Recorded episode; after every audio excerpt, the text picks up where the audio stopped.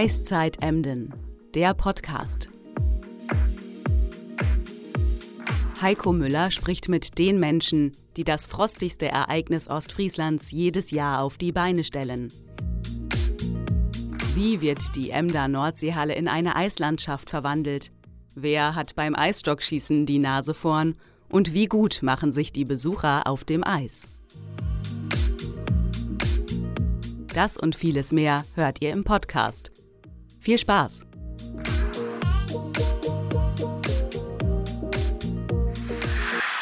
Ja, moin, liebe Zuhörerinnen und Zuhörer. Willkommen zur sechsten Folge von Eiszeit Emden, der Podcast.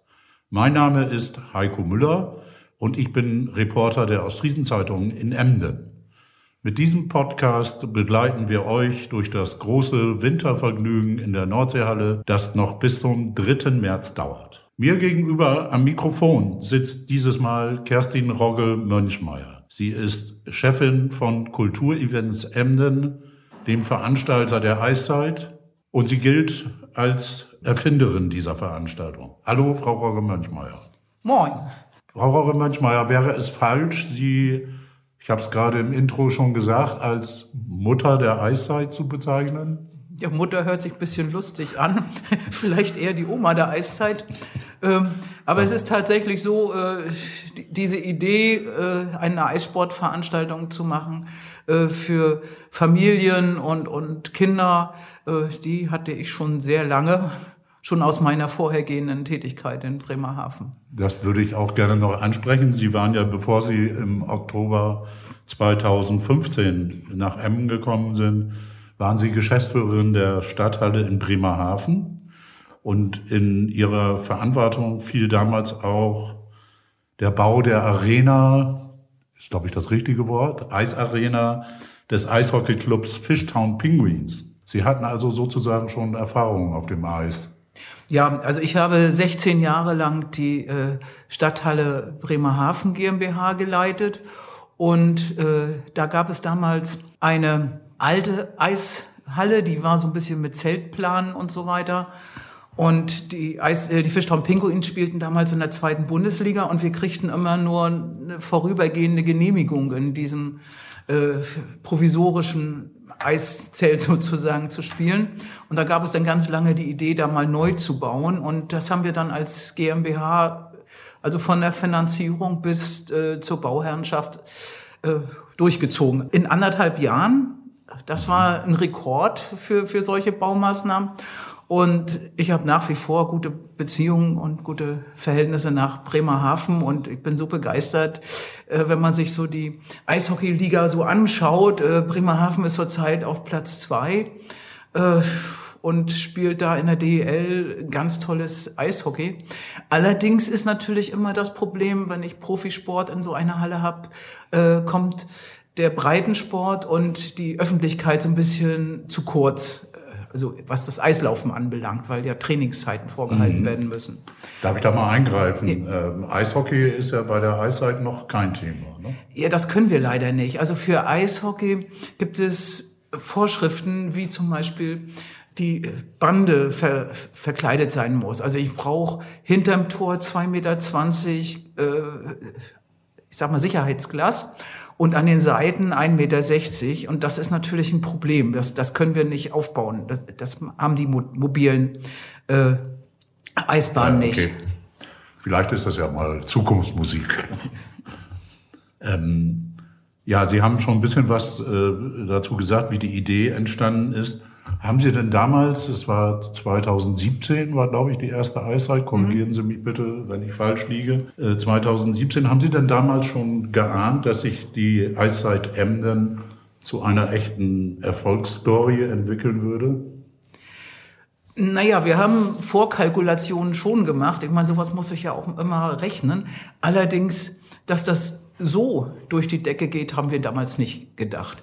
Also, dass eben auch die Schulen alle mitspielen. Wir hatten ja so die Idee, dass wir gesagt haben, in den Vormittagsstunden wollen wir Schulsport äh, in der Eishalle durchführen. Und ähm, das musste sich auch erstmal rumsprechen und entwickeln. Und ich kann nur sagen, also heute waren auch schon wieder drei Busse da. Wir haben das mittlerweile so perfektioniert, dass wir die Vormittagsstunden also in bestimmte Altersklassen einteilen, dass also die Grundschulen für sich sind und die Gymnasien für sich, damit die sich nicht gegenseitig umfahren.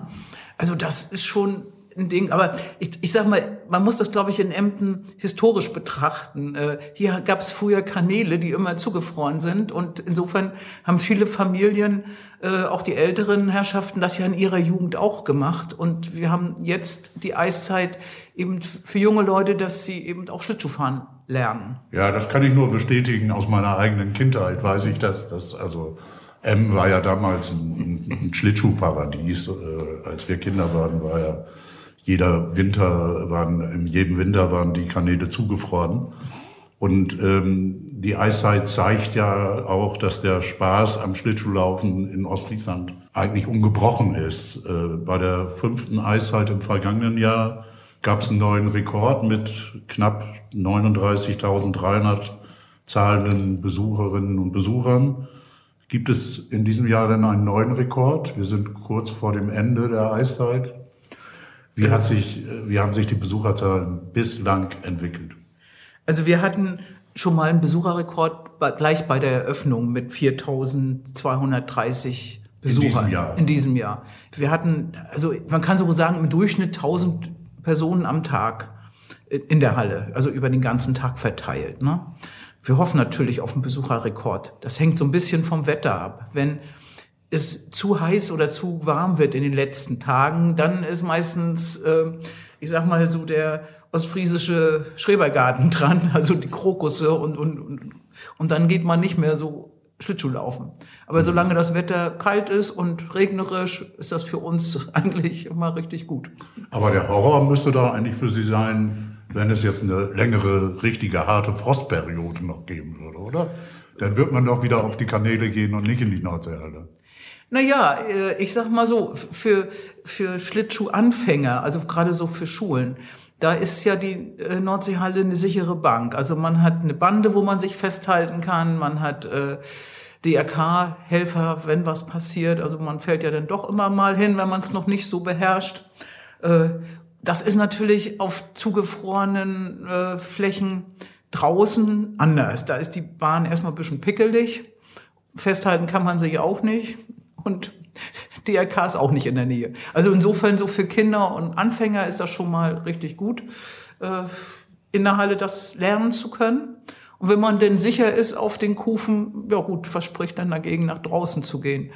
Äh, allerdings so eine lange Frostperiode haben wir ja letzte, in den letzten Jahren nicht mehr gehabt und ist ja auch nicht und es gibt ja auch viel drumherum bei der Eiszeit in der Halle. Äh, es ist ja nicht nur die Eisbahn sondern auch noch das Winterdorf und ja, also da muss ich wirklich sagen, die Familie Alberts, die das Winterdorf betreibt, die sind auch jedes Jahr, also perfektioniert, sagen wir mal so, haben immer tolle Angebote. Man sieht ja, wie, äh, was, was von den Besuchern gerne genommen wird. Also meine Mitarbeiter gehen ja auch immer essen in den, äh, in den Imbissbuden sozusagen und wir haben da auch so unsere Lieblingsgerichte. Äh, und ich sage das Welches ist denn Ihres? Ja, die haben in diesem Jahr gibt es ein Crepe mit Serrano-Schinken und Rucola und äh, Pesto Rosso. Also total, total lecker. Wir haben ja schon gesagt, das Problem wird wieder, wenn dann die Eiszeit vorbei ist und wir in der Nordseehalle kein Mittagessen mehr bekommen, dann äh, hungert man dann erstmal die ersten 14 Tage, bis sich der Magen wieder dran gewöhnt hat, äh, dass es eben nichts gibt. Also bislang eine gute Zwischenbilanz. Ja, doch. Also alle ziehen mit, alle an einem Strang. Da haben sich auch mittlerweile auch richtig gute Freundschaften entwickelt in, in den Jahren und man weiß, was man von jedem erwarten kann. Und also wir machen das alle sehr gerne. Ja, gehen wir mal äh, auf den Langstreckenlauf. Laufen die Planungen für die Eiszeit 2025 dann schon? Ja, es wird auch 2025 wieder eine Eiszeit geben. Und äh, wir haben ja in diesem Jahr äh, neun Anbieter für die Eisbahn. Allerdings äh, passt das ganz gut, weil die Eisbahn musste leider Gottes verkauft werden. Also die, der frühere Anbieter kam aus Potsdam und der hat sein Geschäft aufgegeben und hat die Bahn verkauft nach Sande. Äh, da ist äh, eine Eishalle bei Wilhelmshaven. Insofern haben wir jetzt den Service ziemlich dicht äh, nach Emden. Und die, die, die beiden, die kommen auch sofort, wenn mal irgendwas ist, wenn irgendwo das Eis nicht richtig gefriert, weil irgendwie äh, eine Glykolleitung nicht so funktioniert, wie sie sollte, kommen die sofort. Also insofern sind wir ganz happy, dass das jetzt aus der Nähe kommt. Das war früher immer so ein bisschen Problem. Da musste dann auch Firma Wetz uns immer mal helfen, äh, die Transporte von Potsdam nach ähm, Emden zu bringen. Das sind ja immer äh, relativ große äh, Sattelauflieger, die da fahren müssen, um das ganze Material hierher zu kriegen. Das ist jetzt auch kürzer geworden, sagen wir mal so. Mhm. Also äh, haben Sie auch schon einen Termin für die nächste Eiszeit? Gibt es den schon? Haben Sie den im Kopf? Den habe ich leider nicht im Kopf. Aber das ist wieder so ungefähr wie in diesem Jahr. Ende Januar. Das ist immer das Ende, Ende Januar, also mal Eröffnung und dann so bis in, in die erste Märzwoche. Also wir wollen auch wieder fünf Wochen das mhm. Ganze machen. Und bis dahin ist ja auch das Festspielhaus am Wall eröffnet. Ja, hundertprozentig. Ihrer, ihrer großen Projekte. Mhm. Äh, dann wird es eine Doppelbelastung geben mit Veranstaltungen im Festspielhaus und in der Nordseehalle. Aber da ist Ihr Team geübt und da sind Sie geübt. Oder? Naja, wir machen das ja jetzt im Moment auch, dass äh, während der Eiszeit auch Veranstaltungen in anderen äh, Veranstaltungshäusern stattfinden. Also wir arbeiten ja recht eng mit der Johannes Alasko Bibliothek zusammen oder eben mit der Martin Luther Kirche und äh, da finden dann auch nebenbei noch Veranstaltungen statt. Und das wird natürlich nächstes Jahr im Festspielhaus ein bisschen einfacher sein, weil äh, da ist ja alles vorinstalliert, also Ton und Licht und, und jetzt im Moment müssen wir das immer alles hin und her transportieren. Also ist schon eine große Herausforderung für unser relativ kleines Technikteam, die das ja, alles gewährleisten müssen. Da würde ich später gerne nochmal drauf eingehen. Ähm, lassen Sie uns nochmal bei der nächsten Eiszeit, also bei der Eiszeit 2025 bleiben. Äh, Gibt es denn schon neue Ideen? Wie kann man dieses Event noch weiter ausbauen?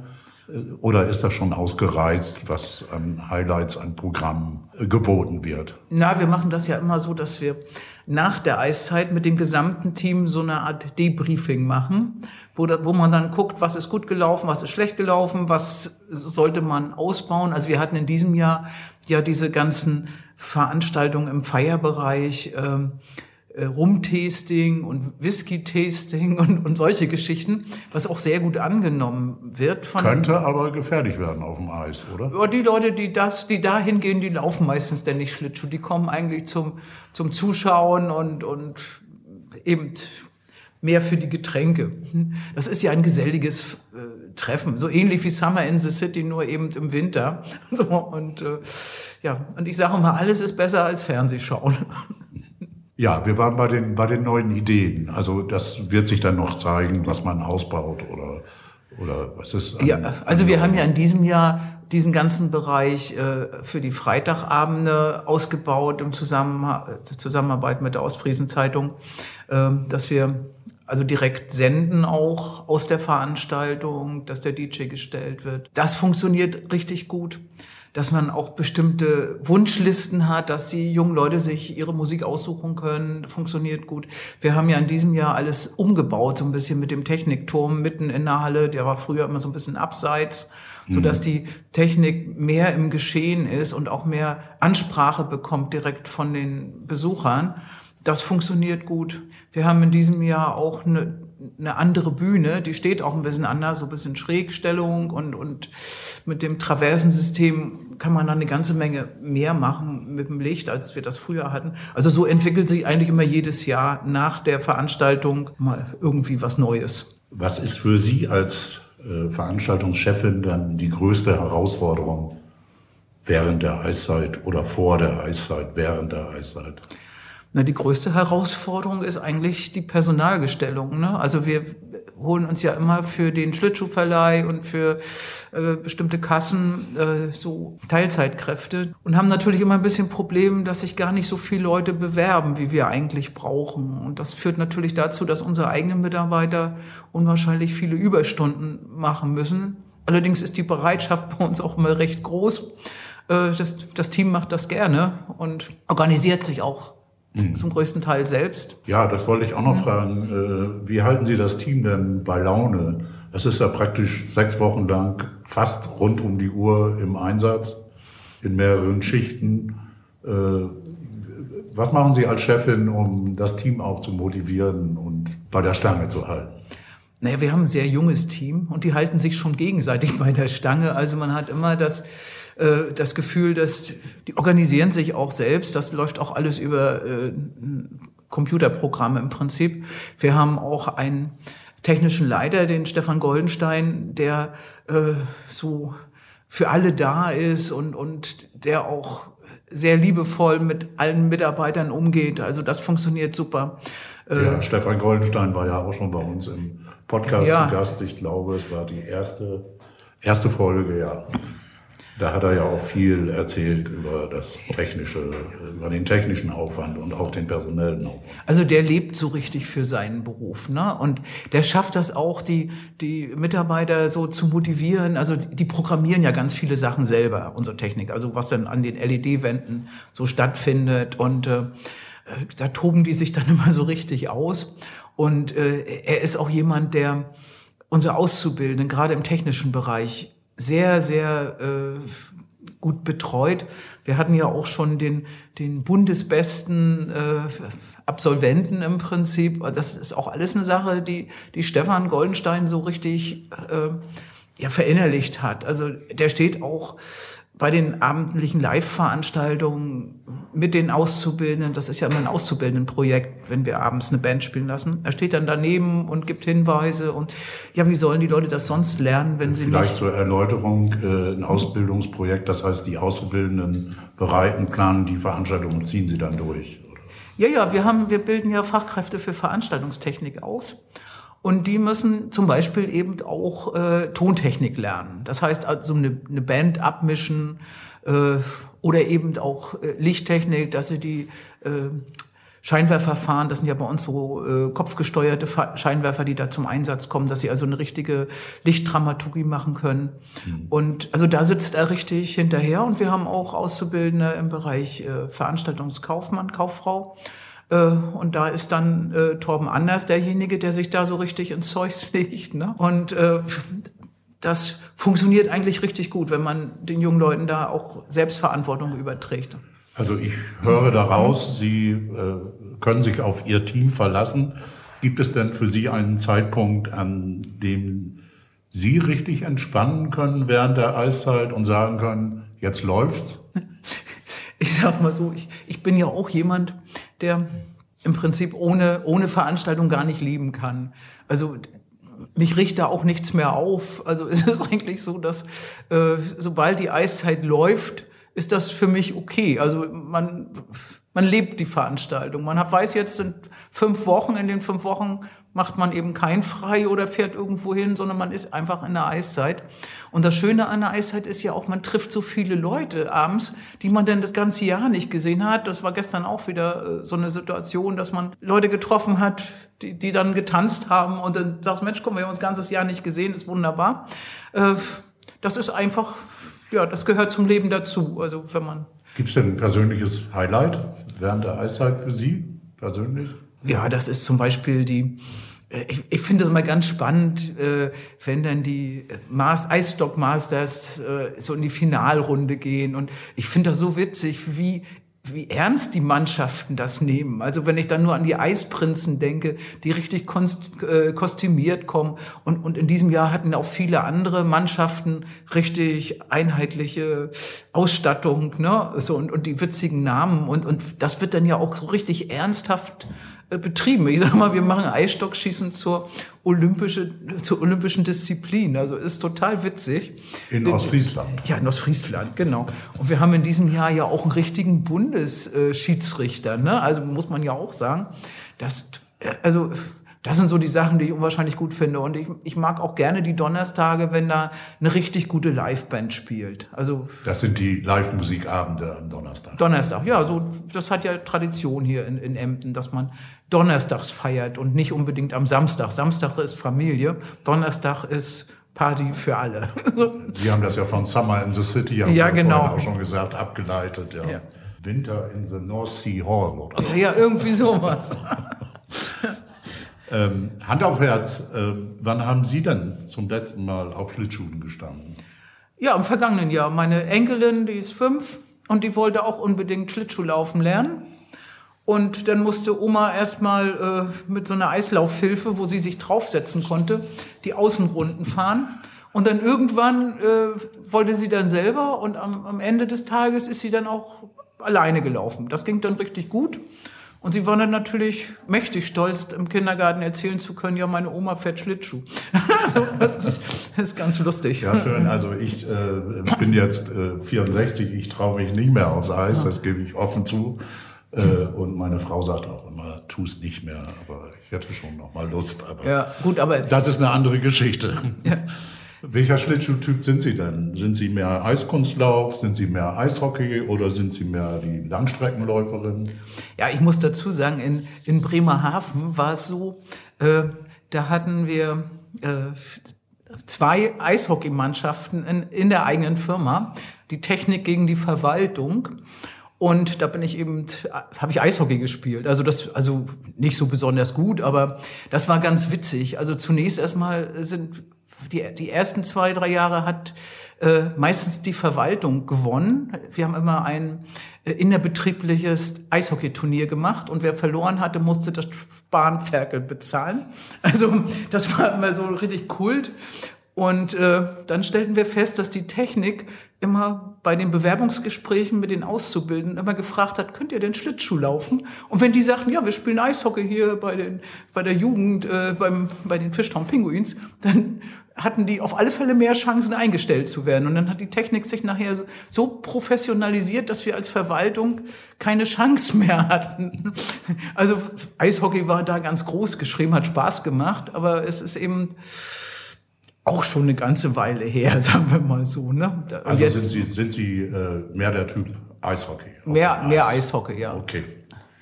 Lassen Sie mich bitte noch einmal persönlich werden. Ähm, Sie sind jetzt, wenn ich das verraten darf, äh, 67 Jahre alt. Ist es in diesem Jahr Ihre letzte Eiszeit als Emder Kulturchefin? Ja, das weiß ich noch gar nicht so richtig. Ich kann mich auch so schlecht trennen. Also alles, was man gerne macht, äh, da, da lebt man ja mit. So. Ich muss da mit Tim Krüthoff mal drüber reden. Tim Krüthoff ist der Oberbürgermeister Ja. dieser Stadt und Ihr oberster Dienstherr. Sozusagen. Genau, genau. Mhm. Ja. Ich glaube, der wird Sie ganz gern behalten, oder? Da gehe ich auch von aus. Aber irgendwann muss man sich ja dann mal entscheiden. Aber ich, ich weiß, die Frage kommt jetzt immer zu schon. Also von allen möglichen Außenstehenden. Dann denke ich immer, woher wissen die eigentlich, wie alt ich bin? Man sieht es mir hoffentlich nicht an. Aber letztendlich ist das so, wie es Also ist. wir haben da ja das Archiv zur Verfügung, wo ich auch nachgeschlagen habe. Und da ist mir dann äh, über Sie ähm, eine Überschrift ins Auge gefallen. Ich glaube, ich habe sie damals selbst verfasst. Sie äh, und habe sie als Powerfrau mit vielen Talenten bezeichnet. Sie sind in Rostock aufgewachsen, haben unter anderem Musik und Jura studiert und sind äh, auch ausgebildete Pferdewirtin. Das zeigt so ihre, das ganze Spektrum an Talenten, was sie haben. Zur Zeit des Mauerfalls haben sie auch als Musikerin gewirkt. Haben sie mir mal in einem Interview ähm, erzählt. Und damals waren sie mit plattdeutschen Songs unterwegs. Und in ihrer Heimat Rostock und Umgebung haben sie sogar damit die mit ihren plattdeutschen Popsongs sogar auf Platz 1 der Radiocharts gebracht. Ja. Ähm, erzählen Sie doch mal. Ja, also ich sag mal, ich habe ja ursprünglich also Musik studiert im Kontrabass und Gesang war immer Kontrabass? so. Ja, ja, Kontrabass. Also ursprünglich in der DDR war das ja so, da gab es Spezialschulen für Musik und da habe ich ursprünglich Geige gespielt. Nun bin ich relativ groß, habe auch große Hände, das ist nicht so ganz das, was man als Geiger so als Voraussetzung braucht. Und habe dann nachher Kontrabass gemacht und habe ähm, Kontrabass studiert in Berlin an der Hans Eisler Musikhochschule und auch mit Examen war dann aber der Meinung, dass es im Orchestergraben nicht so die richtige Bühne für mich ist und habe dann nachher noch mal ein Jurastudium an der Humboldt-Universität gemacht und dann auch erst nach der Wende beendet. Insofern war das dann auch gleich äh, vollwertig und äh, habe mich im Urheberrecht spezialisiert. Also das heißt, äh, wie sagt man, Urheberrechte für Tonmeister bei Musikproduktion. Das konnte ich auch nur so gut erledigen, weil ich äh, mein Jurastudium mit Musikmachen verdient habe. Ähm, als alleinerziehende Mutter ist das manchmal immer ein bisschen schwierig, über einen Monat zu kommen. Deswegen die, die Nummer kenne ich auch.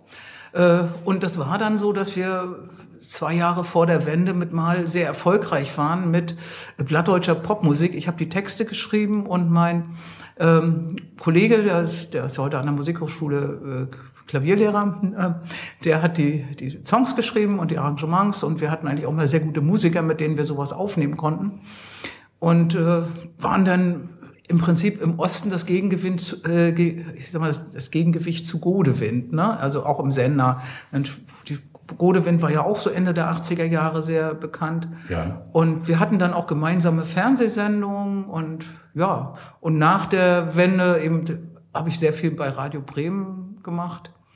Aber als ich habe mich dann irgendwann entschieden, mehr das Veranstaltungsgeschäft zu machen und meine Musiker sind dann zwölf Jahre auf Kreuzfahrtschiffe gegangen, damals bei der Deilmann-Reederei. Aber wir haben heute immer noch einen guten Kontakt und äh, neuerdings werden meine Songs auch wieder gespielt im NDR, also in, in Mecklenburg Sonntags gibt's immer Tanz mit mir hüt Nacht. so, Bitte, können Sie Tanz? Tanz mit mir hüt Nacht. Ach so. In ein Friegenhäben. Also ist ja nicht unbedingt das ostfriesische Platt. Nee, unser Platt ist ein bisschen anders, aber man versteht das eigentlich ganz gut. Also Tanz mit mir heute Nacht unterm freien Himmel. Also, so, ne? Ich würde also, dann ja. mal auf Ostfriesisch sagen, Tanz mit mir Vernabend. Oder also so. ja. Okay, aber jetzt haben Sie uns natürlich neugierig gemacht und äh, wenn Sie NDR sagen und Plattdeutsch, ähm, mögen Sie unseren Zuhörerinnen und Zuhörern dann zum Schluss vielleicht eine kleine Kostprobe Ihres sängerischen Können geben? Ja, könnte man machen. Ja, bitte, ja, das Mikrofon ja, gehört Ihnen. Ja, vielleicht ein Lied, was alle kennen. Äh, da du mein Liebsten bist, da du wohl weißt, Komm bitte Nacht, komm bitte Nacht, sech wo du heist. Komm bitte Nacht, komm bitte Nacht, sech wo du heist. Naja, da gibt's noch mehr. Ja, wunderbar. Da klatsch ich mal Applaus. Vielen Dank, Frau Rogge Mönchmeier, für dieses spannende Gespräch und äh, für diese kleine Kostprobe Ihres Gesangstalent. Wie gesagt, Sie haben ja viele Talente. Wir, das sind Heiko Müller, Kerstin Rauge-Mönchmeier und mein Reporterkollege Klaus Hock, der uns wieder technisch bei dieser Folge betreut hat, wünschen jetzt weiterhin noch viel Spaß auf dem Eis. Tschüss und wir sehen uns vielleicht bei der Eiszeit in Emden. Dieser Podcast ist eine Produktion der Zeitungsgruppe Ostfriesland. Weitere Informationen zur Eiszeit Emden gibt es unter www.eiszeit-emden.de und bei uns in den Show Notes.